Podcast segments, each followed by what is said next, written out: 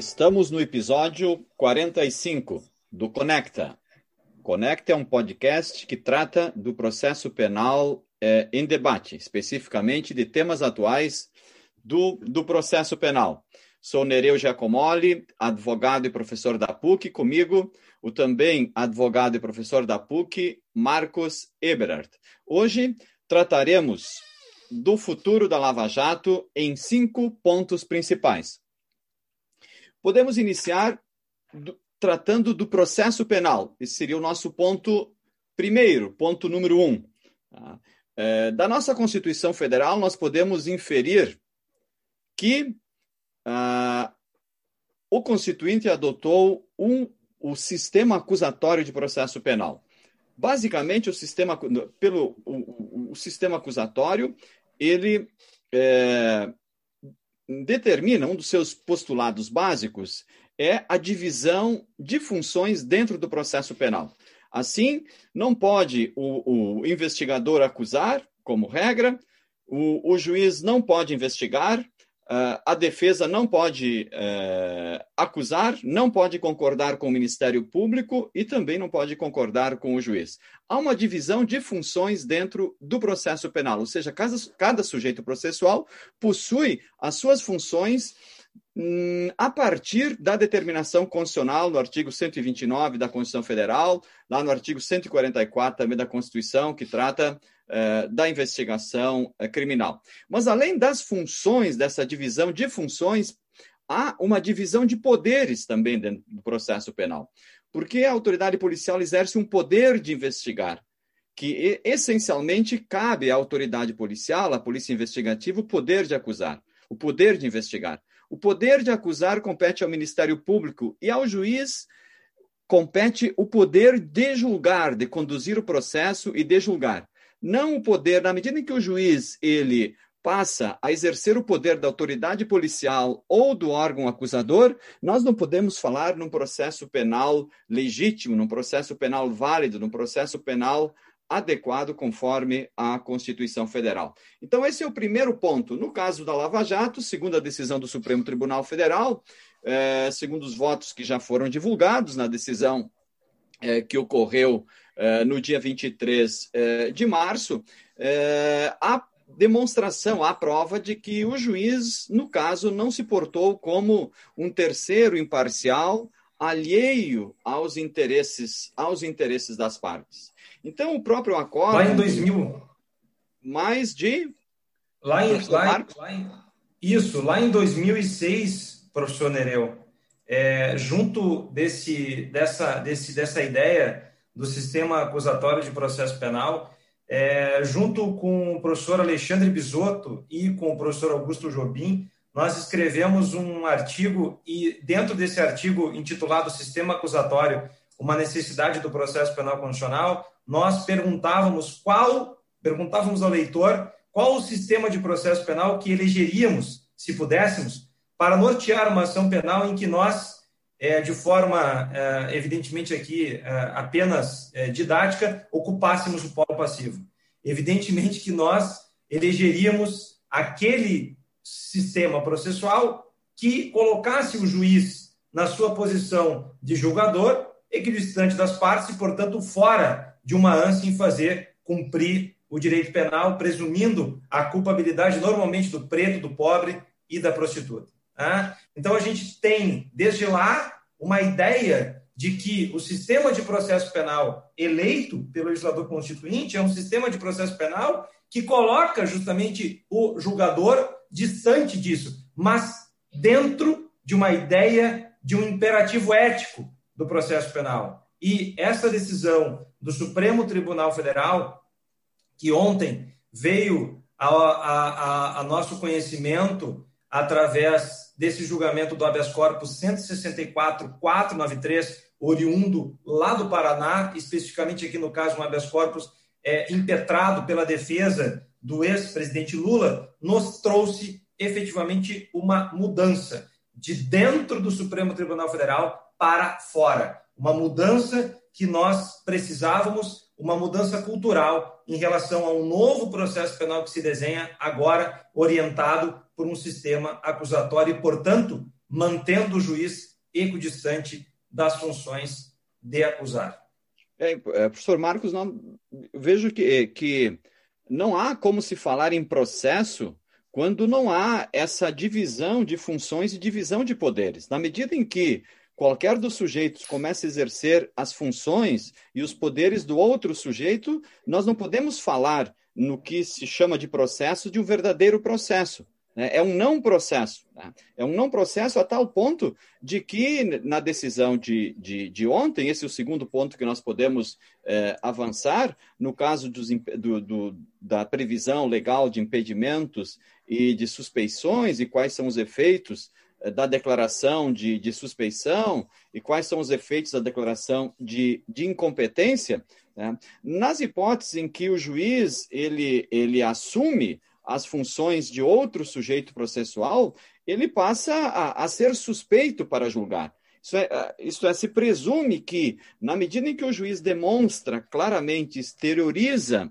é, a, sua, a sua conduta, é, que não é apropriada e constitucionalmente adequada como de um julgador, de um terceiro imparcial, ele passa a ser suspeito, ou seja, ele não tem condições de decidir, de continuar no processo e nem de decidir. E, eventualmente, quando esta suspeição é, ela é constatada e declarada, como foi declarada no julgamento do Supremo Tribunal Federal, no caso do Triplex, no dia é, 23 de março, quando ela é declarada posterior às, a decisões tomadas e posteriormente à colheita da prova, todas as decisões elas se tornam sem efeito. E também esta prova que foi colhida pelo juízo, foi produzida perante o juiz suspeito, declarado suspeito, esta prova não pode mais ser considerada, nem para oferecimento de uma denúncia, nem para um processo e nem para uma, uma condenação, uma absolvição posterior. Então, essa prova é como se não tivesse sido produzida.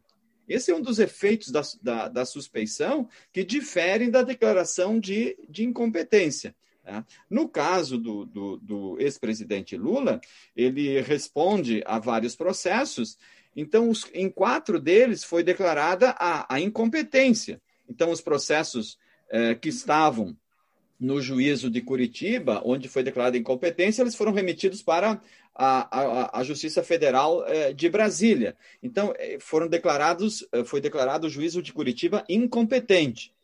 Ao se declarar incompetente, Uh, e especificamente no caso concreto, o, o, o Supremo Tribunal Federal uh, já estabeleceu quais são os efeitos dessa declaração de incompetência, ou seja, a anulação das decisões que foram tomadas a partir do recebimento da denúncia.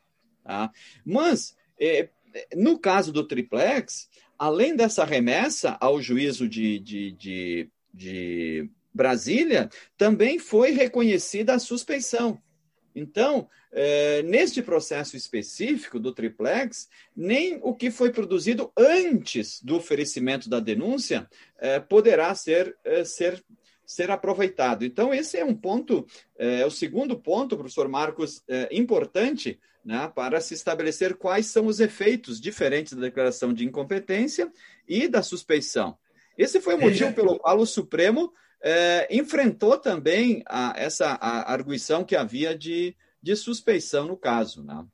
Isso, e veja que este é um motivo em relação ao peso da suspeição, esse é um motivo que leva o Supremo Tribunal Federal, por maioria, a receber a medida que foi utilizada para impugnar, ou seja, o habeas corpus, como uma medida correta como uma medida válida para esse tipo de tema. E não é só. Na decisão, como o professor Nereu muito bem disse, o ministro Gilmar Mendes também alertou em relação à anulação desses atos decisórios praticados no âmbito da ação penal do triplex, incluindo os fatos, os atos praticados na fase pré-processual. Isso significa dizer que precisará ser feita uma análise apurada do que sobra em relação, principalmente do ponto de vista da prova, já que toda a prova, inclusive na fase pré-processual e nas cautelares, for, foi toda a prova autorizada pelo mesmo magistrado. Então, nós temos aqui realmente um efeito bastante nesse caso, até mesmo porque nós não podemos nos esquecer que esse habeas corpus ele está há bastante tempo e por isso também a demora nesse julgamento, na insistência desse julgamento, esse habeas corpus ele está trabalhando, na verdade, muito mais do que isso que se está se discutindo. Por quê? Por que muito mais? Porque temos um deferimento de uma condição coercitiva, no caso, na época do paciente e de seus familiares, sem que tenha havido prévia intimação coletiva pela autoridade policial. Lá naquela época, eu, nós nos manifestamos nas redes sociais sobre isso e também nos nossos escritos, porque a condução coercitiva ela estava há muito tempo é, morta e aí ela foi então é, renascida é, através de um procedimento completamente equivocado, já que sem uma intimação anterior, sem um não anterior do paciente. Nós também temos um problema sério em relação à autorização para interceptação de ramais telefônicos do paciente, mas dos seus advogados, o que traz um ponto que nós trataremos aqui nesse episódio do Conecta, também estamos tratando agora, que é a questão da criminalização da advocacia. Aliás, ponto inclusive que foi objeto do episódio número 44 com o professor Diogo Malan. Mas não é só. Nós temos aqui a divulgação de áudios captados em decorrência de interceptações telefônicas autorizadas, mas entre autoridades que tinham um foro especial. Nós temos diversas, diversas, diversos é, é, provimentos ju judiciais, todos eles é, em acerto com o Ministério Público com a parte de acusação, ou seja, é, imputações dentro do processo, deferimentos dentro do processo, que são todos eles injustos, até mesmo a própria atuação, e me lembro muito bem é, da repercussão que causou do desembargador federal Rogério Fraveto, Favreto, que acabou concedendo uma decisão liminar em habeas corpus. Então, assim, esse habeas corpus aqui, professor Nereu, ele acaba trazendo muitos fatos, dentre os quais alguns nós estamos tratando aqui, mas veja a importância desse caso para o processo penal, para o devido processo legal no Brasil. É, é, eu queria destacar também que a, a decisão sobre a, a, suspeição no dia 23 é, de março deste ano, de, de 2021, foi num, num habeas corpus. Isso também foi discutido.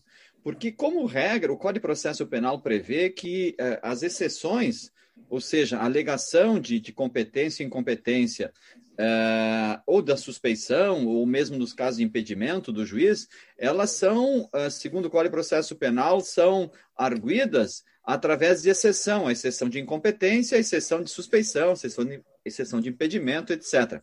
Mas também se admite que se pode alegar a, a, suspeição e o impedimento, e se pode discutir também a competência do juízo através, através do, do, do habeas corpus.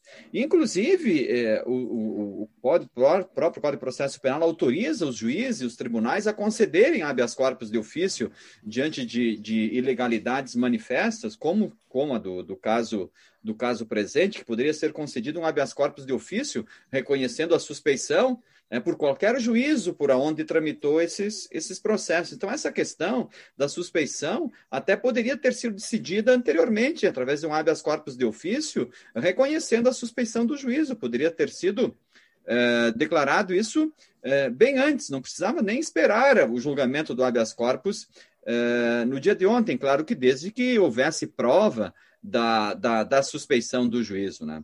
Então, e também os casos que levam à suspeição do, do juiz é, não são exaustivos, porque o nosso Código de Processo Penal é de 1940. Né? Então, é, é, possível fazer uma adequação ao século XXI, que estamos, à realidade fática do século XXI, e reconhecer é, outras hipóteses que levam à suspeição do juízo, além daquelas previstas no Código de Processo Penal, como esse rol que, que foi elencado no, é, no habeas corpus de ontem. Né? Então, nós falamos sobre o princípio acusatório, as questões de impedimento e suspeição, os efeitos também, e essa questão também da criminalização da advocacia, que foi objeto do episódio anterior do professor Diogo Malan, é uma, uma situação preocupante, né? Por quê?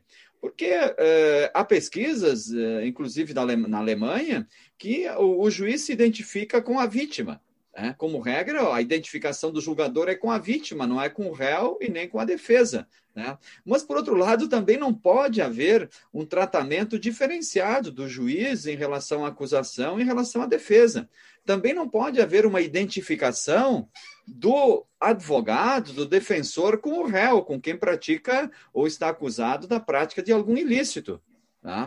Então, não se pode partir do pressuposto que o advogado está defendendo, se ele está defendendo o réu, que ele também está envolvido nos ilícitos praticados pelo, pelo acusado. Não pode haver essa identificação.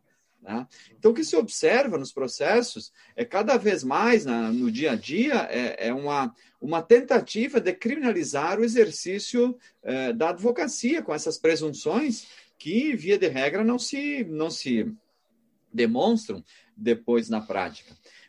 Então, esse realmente é, um, é, o quarto, quarto ponto, né? E o quinto seria, professor Marcos, a questão da, é, da prova ilícita, porque havia uma confusão né, de, de entendimentos é, sobre a, a, a, as, o que vazou, né, os acessos que os hackers tiveram da, nas, das, nas mensagens, etc. Na realidade, isso eh, não foi contabilizado ontem na, na decisão e nem poderia, né? Nem poderia ser utilizado ontem porque não era objeto da, eh, do habeas corpus, né?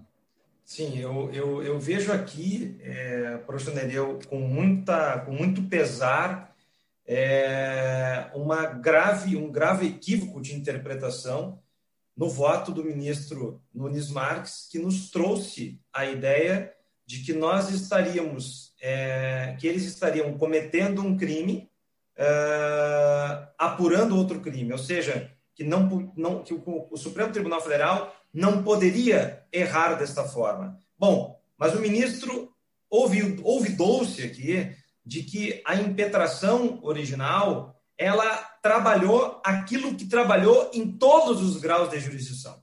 Desde o primeiro grau em Curitiba, a impetração original trabalhou na apelação, trabalhou em recurso especial, trabalhou em recurso extraordinário, o que é a suspeição do magistrado.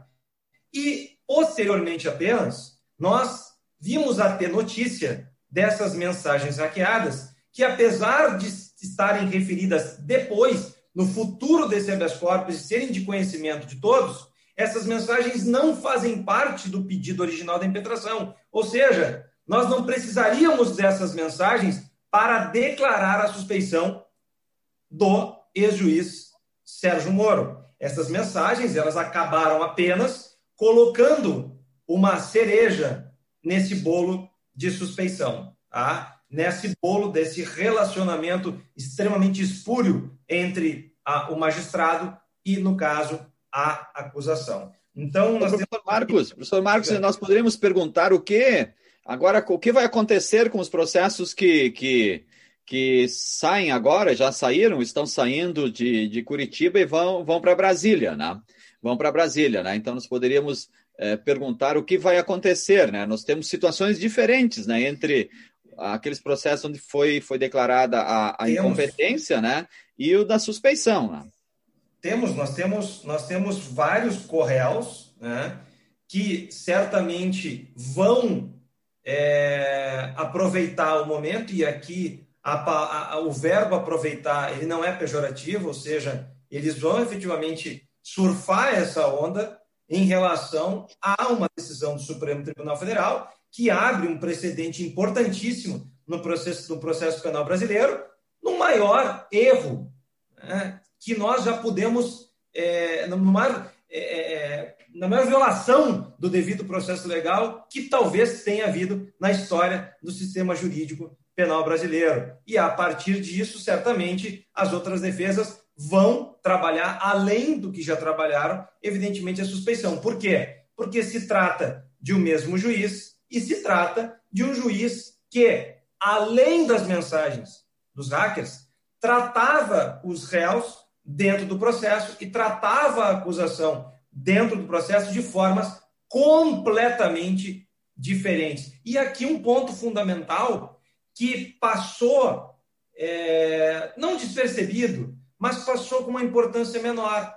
É o fato de que, neste processo especificamente, nesses julgamentos da Lava Jato especificamente, nós sempre sabíamos das decisões judiciais pela mídia e nunca pelo andamento processual. Então, se alguém atento tivesse cuidando dos movimentos processuais, como estavam os advogados, isso era notório. Aliás, a defesa do ex-presidente Lula várias vezes construiu teses ao redor disso, de ter sido postado na mídia uma decisão judicial sem ter sido postada no sistema de controle processual. Quer dizer, nós temos aqui um caso que realmente é, é abominável em relação a esse relacionamento espúrio, professor Nereu.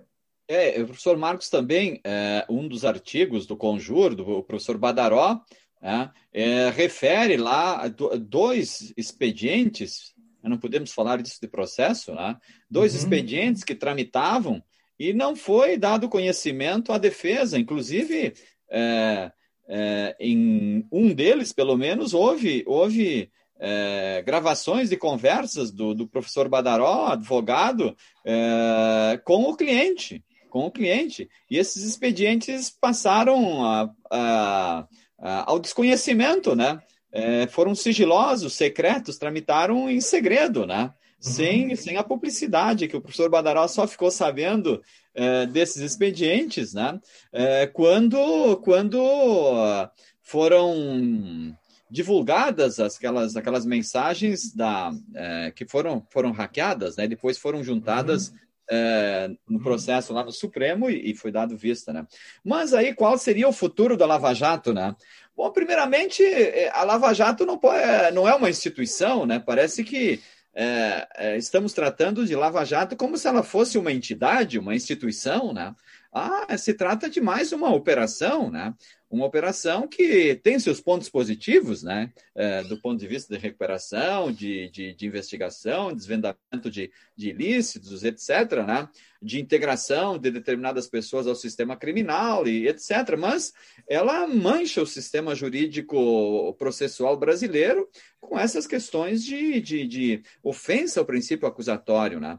Então, evidentemente que eh, as investigações deverão, na, na minha concepção, é, seguir normalmente, né? mas não se tratar a, a Lava Jato ou qualquer outra operação como se ela fosse uma instituição. Né? Ela não fala por si só, não tem voz própria, né? se trata de uma investigação, de uma mega investigação, como, é, como poderão haver outras, né? Então, não há é. como se, se, se, tratar isso como uma instituição e, e, e dar um tratamento diferenciado uh, a, essa, a esses tipos de processo, a látera do devido processo legal, né?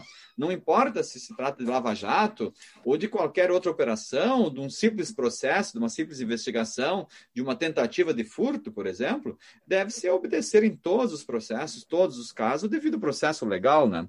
E, então, isso não impede, a, no, na minha, no meu ponto de vista, a, a declaração da, da incompetência especificamente nos processos do ex-presidente Lula, a declaração de suspeição, especificamente num dos processos, né, não impede o prosseguimento dos demais processos né, e o prosseguimento das investigações. Eu não vejo isso como um impeditivo disso. Né?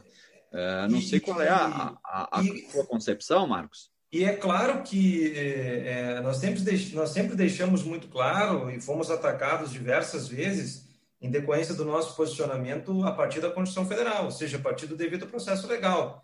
Não importa que o lado, e não se deve ter lado nesse tipo de discussão, mas a circunstância é que esses processos, essas investigações, elas serão retomadas no alcance dessas anulações, desde que, claro, não tenham sucumbido em relação à prescrição, o que é uma possibilidade, aliás, não é só uma possibilidade jurídica, mas é uma probabilidade em relação aos já condenados, no momento em que nós temos ali penas já apreciadas em sentença e processos que estarão reiniciando com uma, é, com, com uma circunstância bastante importante, que é o fato de que o recebimento das denúncias está anulado, assim como as sentenças estão anuladas, ou seja, nós temos todos os atos que interrompem a prescrição, segundo o Código Penal, anulados. De modo que, inclusive, a maioria desses fatos que ali naquele caso triplex, por exemplo, teria que olhar os outros para entender todos.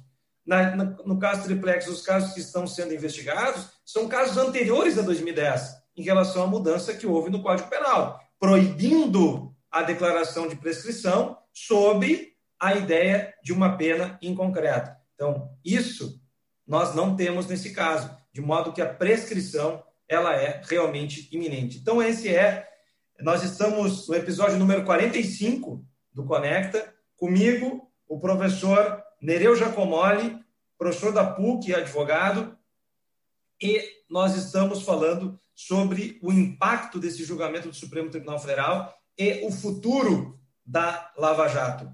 Compartilhe conhecimento pelo Conecta Podcast. No ar, todas as quartas-feiras, às 18 horas. Siga e compartilhe o Conecta. Um abraço a todos e a todas e uma excelente semana.